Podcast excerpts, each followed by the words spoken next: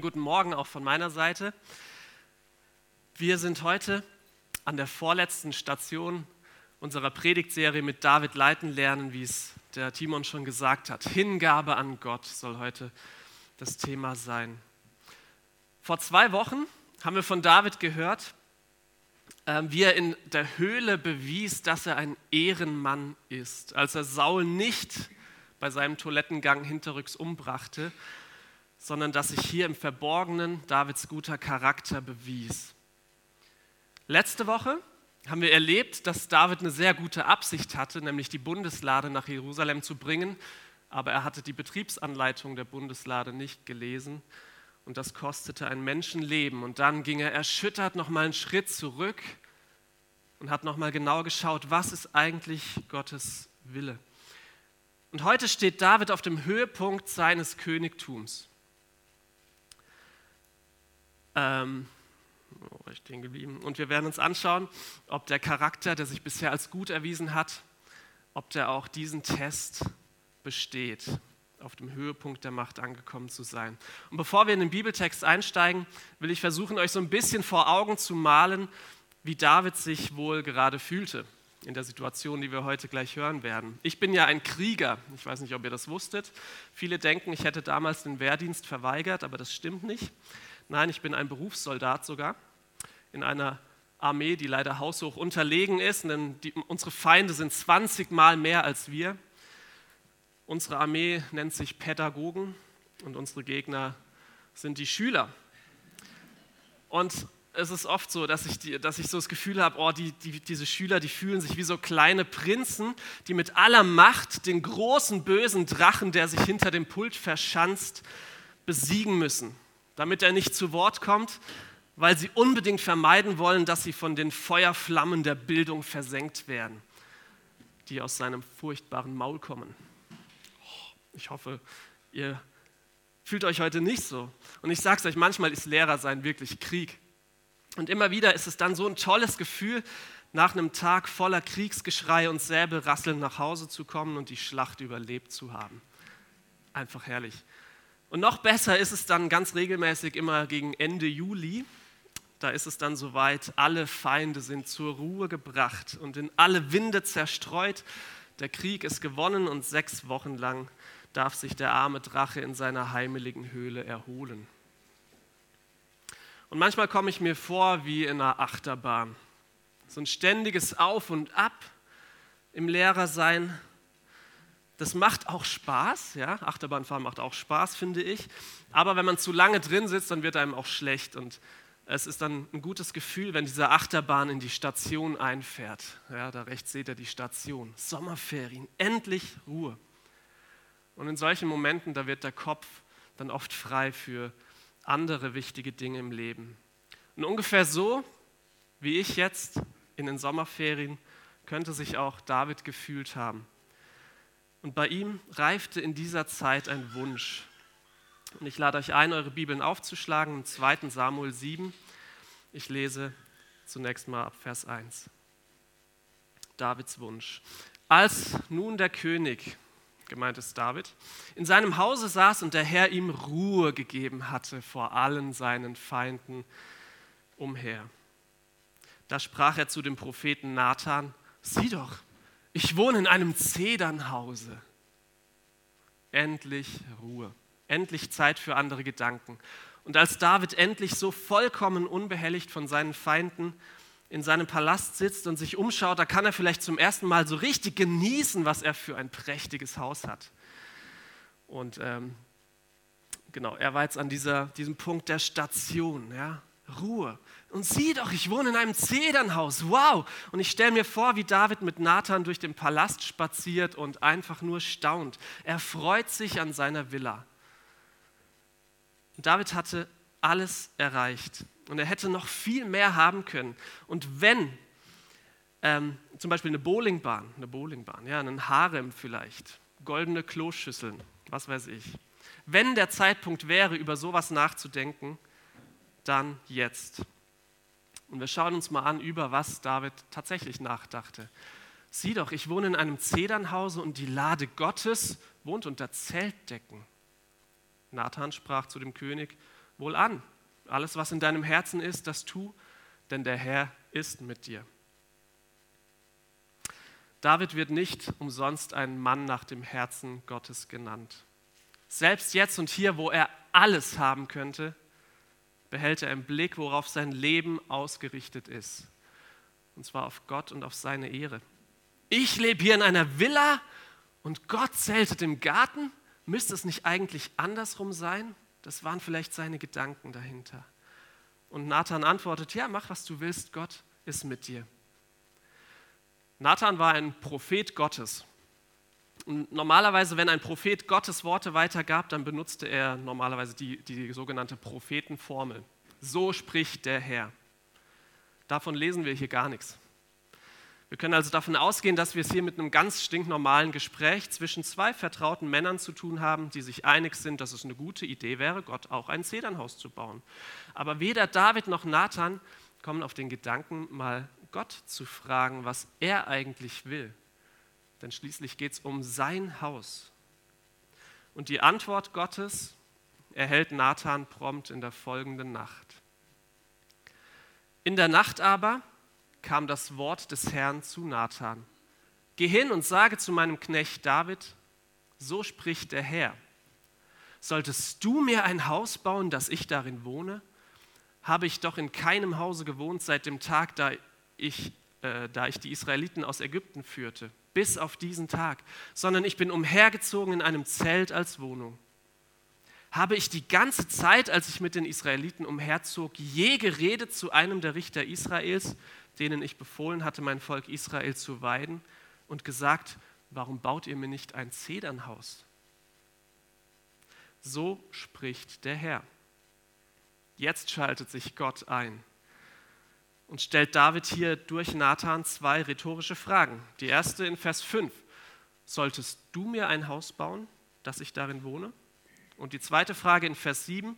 Habe ich je gesagt, warum baut ihr mir nicht ein Zedernhaus? Und die Antwort auf beide Fragen, die schwingt eigentlich schon mit und lautet Nein.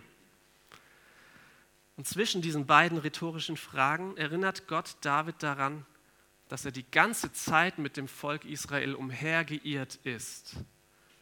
Gott teilt das Los seines Volkes. So genial. Er wandert mit dem Volk durch die Fremde. Er fährt die Achterbahn mit sozusagen, und zwar in der ersten Reihe. Und vielleicht will Gott David hier auch ein bisschen herausfordern und ihm sagen, woher weißt du denn, dass diese Ruhe, die du jetzt gerade hast, von Dauer ist und wir nicht bald wieder aufbrechen und erneut herumirren? War es jetzt ein schlechter Gedanke Davids, Gott ein Haus zu bauen? Es ist doch edel, wenn man sich bewusst wird, ich lebe im Luxus und das Haus Gottes ist nur ein Zelt. Und ja, das ist ein edler Gedanke. Gott lobt diesen Gedanken sogar. In 1. Könige 8 können wir das nachlesen. Dort sagt Gott zu David, dass es dir am Herzen lag, meinem Namen ein Haus zu bauen, dass dies dir am Herzen lag, daran hast du wohl getan. Gute Idee, David. Und hier können wir schon was lernen. Vielleicht haben wir Ideen und Pläne, die ohne Zweifel Gott Ehre machen. Ich mache mal einfach ein Beispiel. Zum Beispiel in die Mission zu gehen. Und am liebsten dahin, wo es so richtig abgeht. Afghanistan. Du bereitest dich vor, du bist ganz heiß, vieles für Jesus aufzugeben, dich in Gefahr zu begeben für ihn und das Evangelium. Du hast dich durch den Visumsantrag gekämpft, die Koffer sind fast gepackt und dann kurz vor Abreise Absage fürs Visum, du darfst nicht fliegen. So ähnlich ging es einem Ehepaar, das ich kenne. Aber Gott, warum ist es denn nicht dein Wille, dass diese Leute von Jesus hören? Und vielleicht antwortet dir Gott dann so, solltest du für mich nach Afghanistan gehen? Gott kennt uns durch und durch und er hat uns nicht umsonst unterschiedliche Fähigkeiten gegeben. Vielleicht ist tatsächlich jemand anderes besser geeignet als du. Und was machst du jetzt? Du kannst resignieren oder du siehst, hey, der braucht vielleicht meine Hilfe. Ich habe mich durch diesen ganzen Visumsantrag gekämpft und weiß, wie das geht und jetzt helfe ich dem, der gehen soll. Vielleicht benutzt Gott das, was, er, was du schon getan hast, für jemand anderes. Und bei David war es auch so. Solltest du mir ein Haus bauen? Nein, nicht du, sondern jemand anderes. Aber jetzt bereite alles für diesen jemand vor. Und das tat David auch den Rest seines Lebens. Er erstellte Pläne für den Tempel und besorgte schon viel Baumaterial und ähm, machte so den Weg frei für den, der dann den Tempel bauen sollte. Aber es war nicht David. Wer es war und warum, das hört ihr später. Wir lesen weiter, Vers 8. Darum sollst du, also Nathan, sollst du nun so zu meinem Knechte David sagen, so spricht der Herr Zebaoth. Ich habe dich genommen von den Schafhürden, damit du Fürst über mein Volk Israel sein sollst. Und bin mit dir gewesen, wo du hingegangen bist, und habe alle deine Feinde vor dir ausgerottet. Und ich will dir einen großen Namen machen, gleich dem Namen der Großen auf Erden. Und ich will meinem Volk Israel eine Stätte geben und will es pflanzen, dass es dort wohne und sich nicht mehr ängstigen müsse und die Kinder der Bosheit es nicht mehr bedrängen. Und wie vormals, seit der Zeit, da ich Richter über mein Volk Israel bestellt habe, will ich dir Ruhe geben von allen deinen Feinden. Als ich in der Vorbereitung den Predigtext hier das erste Mal gelesen habe, da musste ich hier kurz innehalten. David hat diesen edlen Gedanken, Gott ein Haus zu bauen und Gott groß zu machen und Gott lehnt das ab und fängt jetzt stattdessen an, David groß zu machen. Das wirkt fast so, als würde Gott sich hier demütigen und förmlich verneigen vor David, was er alles geschafft hat in aller Bescheidenheit. Ich weiß nicht, wie es euch ging gerade, aber wenn wir genau hinschauen, dann ist dieser ganze Abschnitt eine Erinnerung Gottes daran, dass alles, was David erreicht hat, Gottes Werk ist. Ich will mein Volk, ich will deinen Namen groß machen und so weiter. Und Gott erinnert David hier an drei Dinge, die Gott gemacht hat. Erstens, dass er Davids Namen groß machen will, gleich dem Namen der Großen auf Erden. David war zu dieser Zeit auf dem Höhepunkt seiner Macht. Und er war selbst jemand, zu dem Leute aus anderen Nationen aufschauten. Bis heute fast jeder kennt die Geschichte von David und Goliath. Er ist bis heute eine Berühmtheit.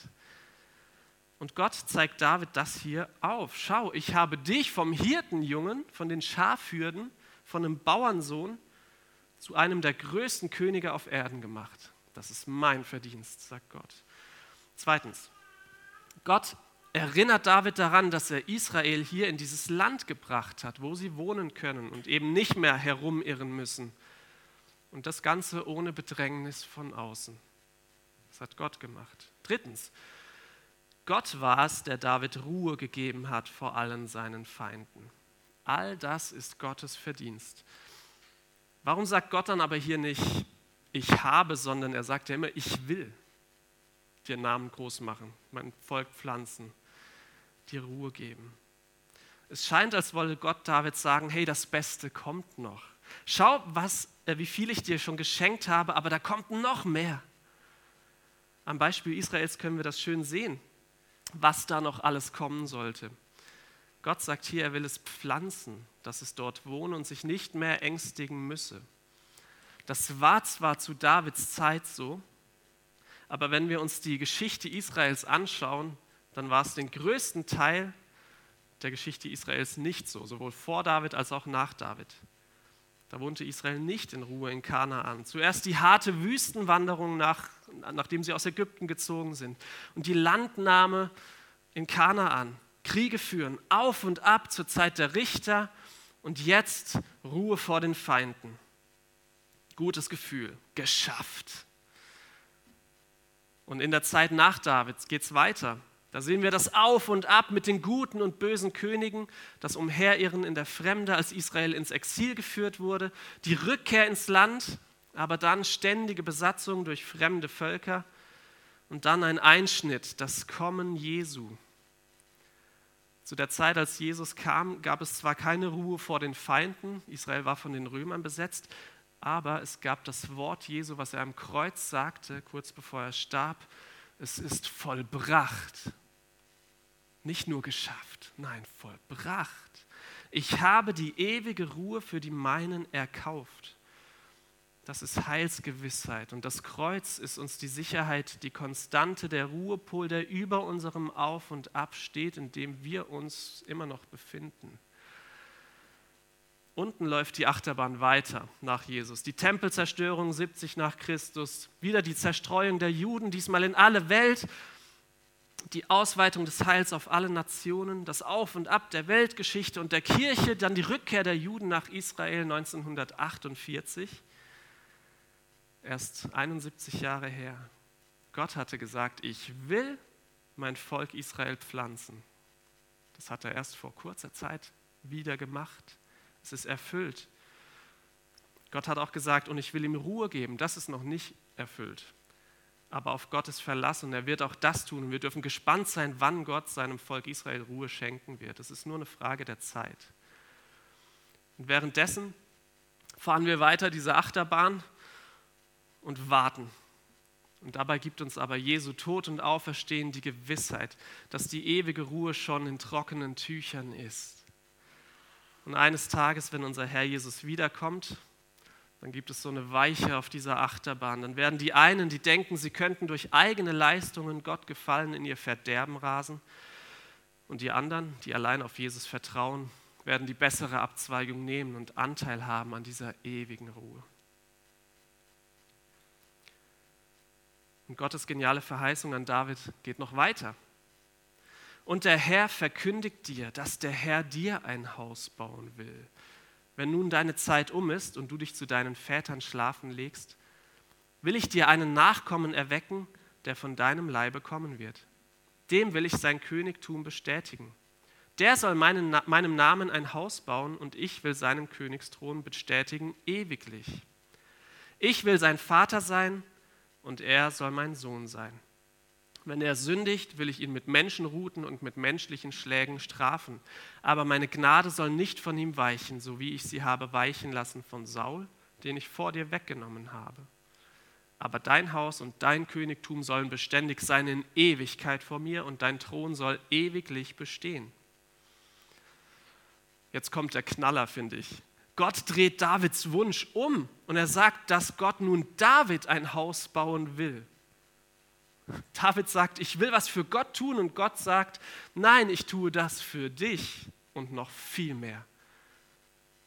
Was soll das hier, diese Zusage? David hat doch ein schönes Haus, das hat er ja festgestellt vorhin. Aber hier ist nicht ein materielles Haus gemeint, sondern vielmehr das Königshaus, also die Dynastie Davids. So wie man sagt über das britische Königshaus, das Haus Windsor, damit ist nicht der Palast gemeint, sondern einfach die Dynastie von Queen Elizabeth II. Und das war eine ungeheure Bestätigung für David. Er war der zweite König Israels nach Saul, aber Saul war gestorben und kein Nachkomme von Saul saß auf dem Thron, wie das normalerweise bei einem Königshaus funktioniert.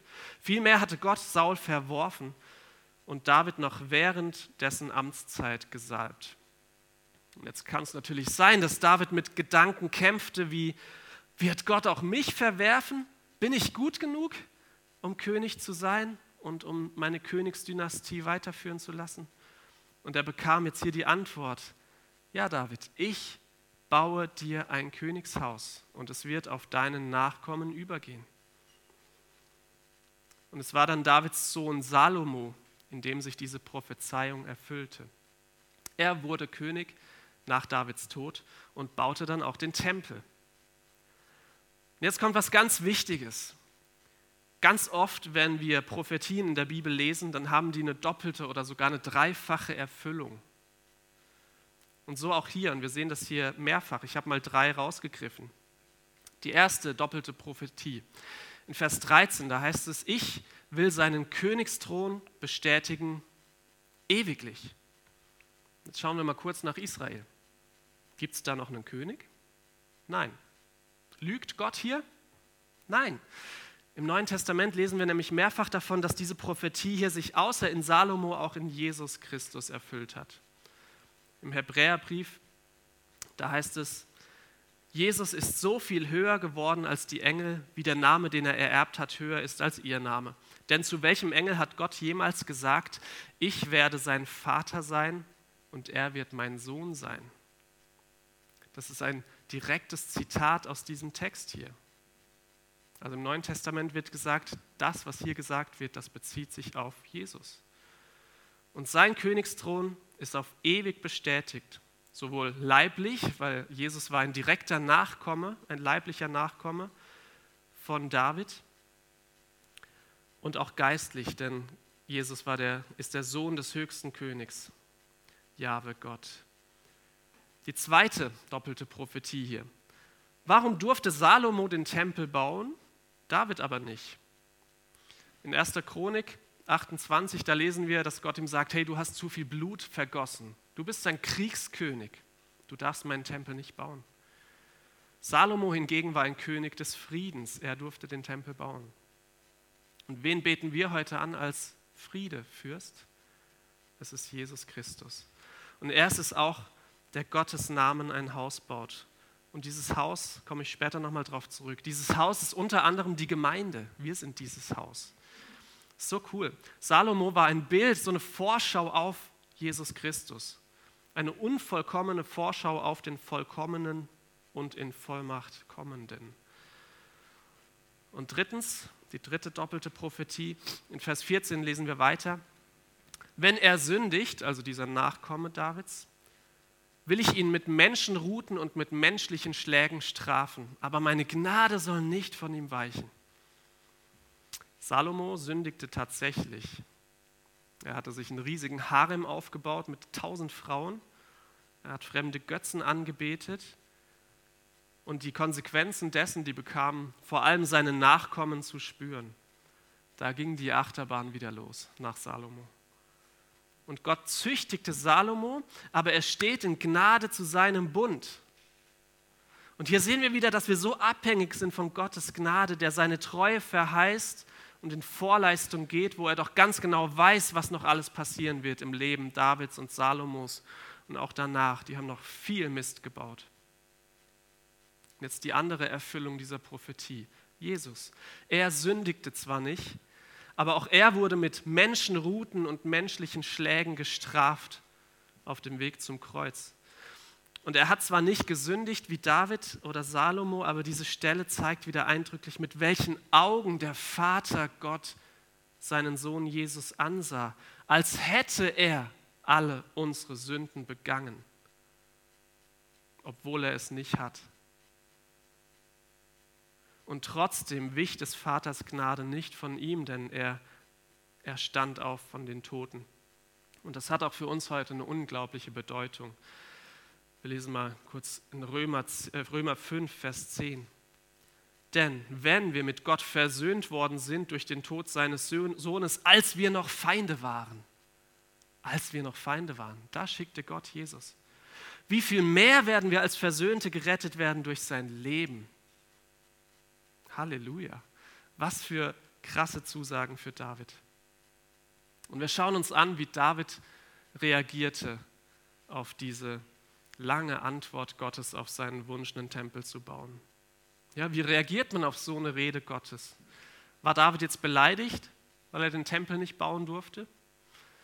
Ganz und gar nicht. David war zutiefst berührt von Gottes Gnade, als er erkannte, dass alles, was er besaß und erreicht hatte, von Gott kam. Und er war begeistert von dieser Zusage, dass er selbst der Startpunkt einer ewigen Dynastie sein durfte. Wir lesen den Schluss vom Predigtext. Als Nathan alle diese Worte und dies Gesicht David gesagt hatte, kam der König David und setzte sich vor dem Herrn nieder und sprach, wer bin ich, Herr, Herr? Und was ist mein Haus, dass du mich bis hierher gebracht hast? David reagiert mit Demut und mit großer Dankbarkeit. Und ihm bleibt nichts mehr zu sagen, als Gott zu loben und zu preisen für seine Güte an ihm. Ihr dürft gern heute Nachmittag mal dieses Kapitel fertig lesen. Es folgt jetzt ein ganz langes, unglaublich schönes, tolles Gebet von David, wo er seinen Dank vor Gott ausschüttet. Im Lied Stern, auf den ich schaue, dort heißt es, nichts habe ich zu bringen, alles Herr bist du. Unser Reichtum, unsere Gesundheit, unser Glaube, unsere Erlösung, alles kommt von ihm. Es ist sein Werk und es gibt absolut gar keinen Grund für uns, stolz zu sein, irgendetwas selbst geschafft zu haben. Ohne Gottes Gnade und Handeln hätten wir nichts. Was ist mein Haus? Was ist unser Leben? Wer sind wir, dass Gott sich entschieden hat, uns Gnade zu geben und den Glauben zu schenken, der uns zur Erlösung führt? Falls du heute hier sitzt und diesen Glauben noch nicht hast, dann will ich dich bitten, tu diesen Schritt heute. Schieb es nicht auf, der Preis ist zu hoch. Ich habe es vorhin schon gesagt, der Weg führt ins Verderben ohne Jesus. Und erkenne an, dass du nicht durch eigene Leistung Gott gefallen kannst, sondern nur durch Jesus, der für deine Schuld gestorben ist, kannst du Gott gefallen. Ich fasse nochmal zusammen mit drei Fragen. Erstens, was machst du an dem Zeitpunkt deines Lebens, wo du es geschafft hast? Alles erreicht hast, falls du jemals dahin kommst. Ja? Was ist da dein Wunsch? Da, wo es dir richtig gut geht. Wer bekommt die Ehre dafür an diesem Punkt? Will ich euch herausfordern, mal drüber nachzudenken. Vielleicht hilft es euch, daran zu denken, dass Jesus, der ja alles geschafft hatte von Ewigkeit her, ja, er hatte die Herrlichkeit beim Vater, aber er hat sein Ziel im Blick behalten, bis zum Tod am Kreuz für die Sünden der Menschen zu sterben und diejenigen vor der Hölle zu retten, die auf ihn vertrauen und nicht auf sich selbst. Er hat das Ziel im Blick behalten, als er alles geschafft hatte. Hat er sich ganz tief erniedrigt. Zweitens, wie gehst du damit um, wenn Gott dir nicht die Antwort auf deinen Wunsch gibt, die du erwartet hast? Resignierst du oder dankst du Gott für das, was er dir geschenkt hat? Und noch eine Frage, hast du Gott überhaupt gefragt, was seine Pläne sind mit dem Leben, das er dir geschenkt hat? Und drittens, was können wir uns denn heute vornehmen? David wollte einen Tempel bauen. Ja, das macht man heute irgendwie nicht mehr so. Ähm, ich lese mal eine Stelle aus 1. Petrus 2, Vers 4. Dort heißt es über die, die Christen, die zu Jesus gehören. So lasst auch ihr euch nun als lebendige Steine aufbauen, als ein geistliches Haus. Ein geistliches Haus. Wir sind die Steine in einem geistlichen Haus. Also bau nicht Tempel, sondern sei Tempel. Wenn du Christ bist, dann bist du ein Stein im Tempel Gottes und Gott baut mit dir sein Haus. Und vielleicht gibt es den einen oder anderen heute, der hier sitzt und sagt, boah, ich habe das Gefühl, dass ich als Stein in Gottes Haus nur nutzlos in der Ecke liege. Gott verwendet mich gar nicht. Vielleicht hast du so gute Gedanken wie David, was für Gott zu tun, aber irgendwie scheint Gott dich nicht dafür gebrauchen zu wollen. Dann lade ich dich ein zu einer ganz praktischen Aktion. Bitte Gott doch gezielt, dass er dich gebraucht, wie er es will. Vielleicht sind deine Wünsche, die du hast im Moment, gar nicht der Plan Gottes für dein Leben. Bitte wirklich mal konkret, Gott, gebrauche mich nach deinem Willen in deinem Reich. Vielleicht ganz konkret für die kommende Woche. Und dann schau, was passiert. Ja, das Thema heute war Hingabe an Gott. Gib dich diese Woche mal ganz bewusst Gott hin, liefere dich ihm aus. Und ich kann euch nur empfehlen, dass ihr das auch in Gemeinschaft tut, darüber redet, euch austauscht. Auch hinterher, was ist passiert in dieser Woche? Und das macht richtig Spaß. Und ich will euch ganz kurz noch erzählen, was ich erlebt habe vor kurzem. Ähm, wir haben im Hauskreis über ähm, über Paulus und Silas geredet, als sie im Gefängnis saßen. Und um Mitternacht haben sie Lieder gesungen und gebetet und die Ketten sind von ihren Händen gesprungen und sie waren frei. Und durch diese ganze Aktion kam der Gefängniswärter zum Glauben. Also in ihrer dunkelsten Stunde haben sie bewusst auf Gott geschaut und das Evangelium wurde verkündigt. Und wir haben uns dann gesagt, hey, wir wollen uns in dieser Woche bewusst vornehmen, wenn wir in einer dunklen Stunde sind, in einer blöden Situation, dann wollen wir bewusst uns nicht ärgern, sondern auf Gott schauen und schauen, was er daraus macht. Und haben dann gebetet, dass wir auch was erleben in der Woche. Und gleich am nächsten Tag bin ich mit dem Fahrrad gefahren. Rechts von mir war eine Hecke, links standen Autos. Das heißt, es war nur Platz eigentlich für ein Auto und nicht für ein Auto und ein Fahrrad. Und was sehe ich natürlich? Ich strampel mir einen ab und vorne, da kommt dann ein Auto angefahren und wartet nicht, bis ich vorbei bin. So ein dicker SUV war das noch. So ein, ich habe mich richtig aufgeregt. Ja? Und dann habe ich mir gedacht, Moment, Moment, Moment. Wir haben uns ja gestern vorgenommen, nein, wir wollen uns nicht aufregen, sondern in dieser meiner dunkelsten Stunde des Tages, da habe ich, hab ich auf Gott geschaut, habe dann für diese Person, die am Steuer saß, gebetet und sie gesegnet. Okay, habe das Ganze wieder vergessen. Und dann bin ich in den Zug eingestiegen. Der Alex war dabei, am Anfang zumindest, der als ich mit dem Fahrrad in den Zug kam, du weißt das vielleicht noch. Ähm, und dann stieg eine Station später eine Frau ein, auch mit dem Fahrrad schwer beladen. Und irgendwie kamen wir so ins Reden. Ja, sie hat ja ein E-Bike, weil ihr Fahrrad immer so schwer bepackt ist. Und dann ähm, kam sie drauf, ja, sie gibt in der Mensa am Hans-Thoma-Gymnasium Essen aus. Dann kam ich drauf, ah, ich bin auch an der Schule tätig. Ja, was unterrichten Sie denn? Unter anderem Religion. Ja, interessiert das heute die Kinder überhaupt noch? Und schon waren wir mitten in einem Gespräch über den Glauben. Und es ging dann weiter und ich konnte ihr wirklich erklären, was bedeutet es, an Jesus zu glauben. Wir sind Sünder, Jesus starb für uns und er schenkt ewiges Leben. Und sie war so dankbar für dieses Gespräch und ich hatte dann zufällig noch in meinem Rucksack so ein Traktat dabei, das das alles perfekt zusammengefasst hat, über was wir geredet haben. So genial und es hat mich so gefreut und diese Frau hat es dankbar angenommen. Und das alles, nachdem wir einfach gebetet haben im Hauskreis. Und dazu lade ich euch ein in dieser Woche und ähm, tauscht euch auch darüber aus. Ich habe auch eine nette Austauschpartnerin gefunden in der Manuela, die auch viel erlebt. Und es tut so gut, das macht so froh, diese Geschichten zu hören und zu tauschen. Jawohl, ich möchte noch mit uns beten. Herr Jesus Christus, ich danke dir, dass wir ja aus einer alten Geschichte von König David sehen dürfen, dass du schon immer derjenige warst, auf den alles hinauslief. Ich danke dir, Herr Jesus, dass du auf dem Thron sitzt dass du dich tief erniedrigt hast als König, um unsere Versöhnung mit Gott zu erwirken.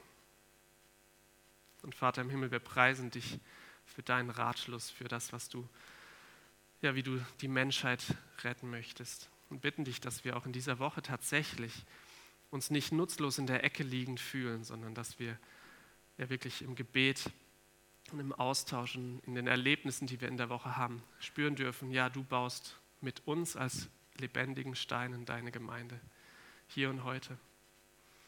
Ich danke dir für deine große Gnade. Amen.